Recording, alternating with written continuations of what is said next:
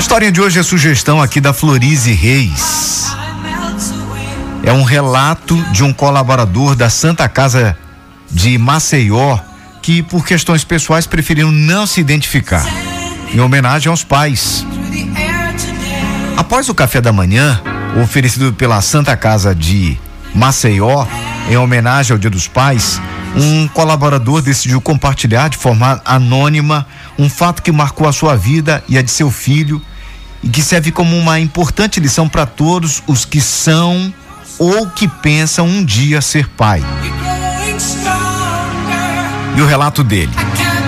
Certo dia, o qual ainda tento esquecer, estava eu lavando os pratos do jantar enquanto minha esposa dormia, já era tarde. Para minha surpresa, meu filho, de quatro anos, ainda estava acordado, esperando eu chegar do trabalho.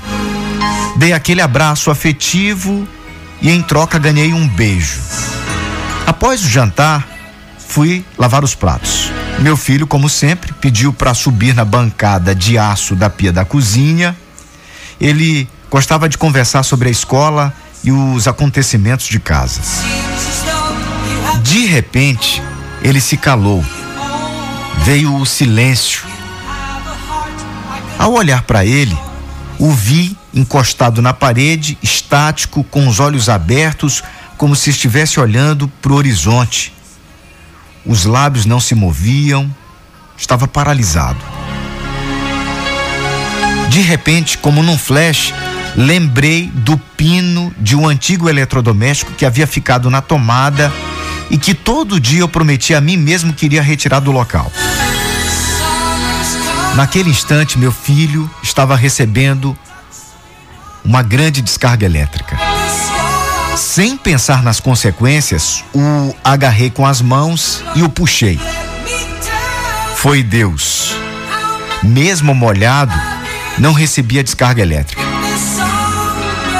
Repito que foi Deus, porque, sem saber, consegui puxar meu filho sem tocar na pia de aço. Isso evitou que eu ficasse grudado a ele. Ainda hoje, tento esquecer aquela cena. Meu filho, um menininho franzino, frágil, desacordado nos meus braços por causa de uma irresponsabilidade. Pior, o irresponsável era eu. Ainda hoje me condeno por aquilo e me pego chorando. Desesperado, acordei minha esposa sem nem conseguir falar o que estava acontecendo. Ela, por sua vez, talvez se desesperava ao ver nosso filho desmaiado nos meus braços, naquele momento de angústia que perdurou por breves minutos, algo me dizia que era preciso abrir a boca do meu filho e deixar a língua solta. Enrijecida pelo choque elétrico, a boca não abria. Forcei sua abertura e mantive um dos meus dedos enquanto ela trazia algo, algum objeto da cozinha. Não importava a dor, era preciso que ele respirasse. A boca rígida, os dentes apertavam o meu dedo. Alguma coisa me dizia também que era preciso pressionar a caixa torácica, o peito, para fazer o pulmão funcionar, e foi o que eu fiz. Em seguida, lembrei do hospital próximo de casa. Minha esposa sugeriu que colocasse ele no banco de trás do carro e que eu dirigisse. Ainda assim, alguma coisa me dizia que eu não poderia largá-lo. Se eu fizesse, sua boquinha podia fechar novamente. Aí não pensei duas vezes. Pedi que abrisse o portão e saí em passos apressados com meu filho nos braços em direção ao hospital. No caminho continuei as massagens na região do peito, até que próximo do hospital um vizinho ofereceu uma cartona, uma carona para terminar o percurso. Antes de eu entrar no hospital, tentei reanimar meu filho chamando seu nome diversas vezes, pedindo que conversasse comigo. Ele começou a despertar aos poucos do desmaio, abriu os olhos e respondeu com a cabeça que estava bem. Sorri de felicidade. Vi aquele momento que era Deus que estava me guiando. estava me dando a chance de ser pai de novo. Quatro anos antes, meu filho nasceu um dia do ventre da minha esposa. Agora, ele nascia de novo, sendo que dessa vez nos meus braços. E hoje, o que ficou de tudo isso? Em meu filho, uma pequena marca nas costas, praticamente invisível.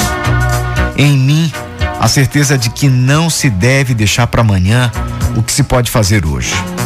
Por exemplo, não deixe para amanhã o abraço que você pode dar no seu filho hoje.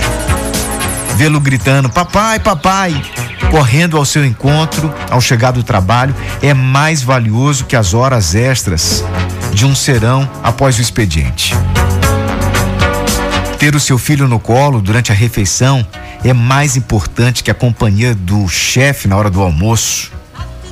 O jogo de bola com seu filho, após um cansativo dia de trabalho, traz mais benefícios físicos que a pelada aí com os amigos no fim de semana. Contar histórias e pôr o filho para dormir é de longe mais importante que enchê-lo de presentes. Enfim, não deixe para amanhã o que pode ser feito hoje. Afinal, um dia eles crescerão e baterão asas. Aí, você saberá que momentos como esses jamais se repetirão, permanecerão apenas em suas memórias.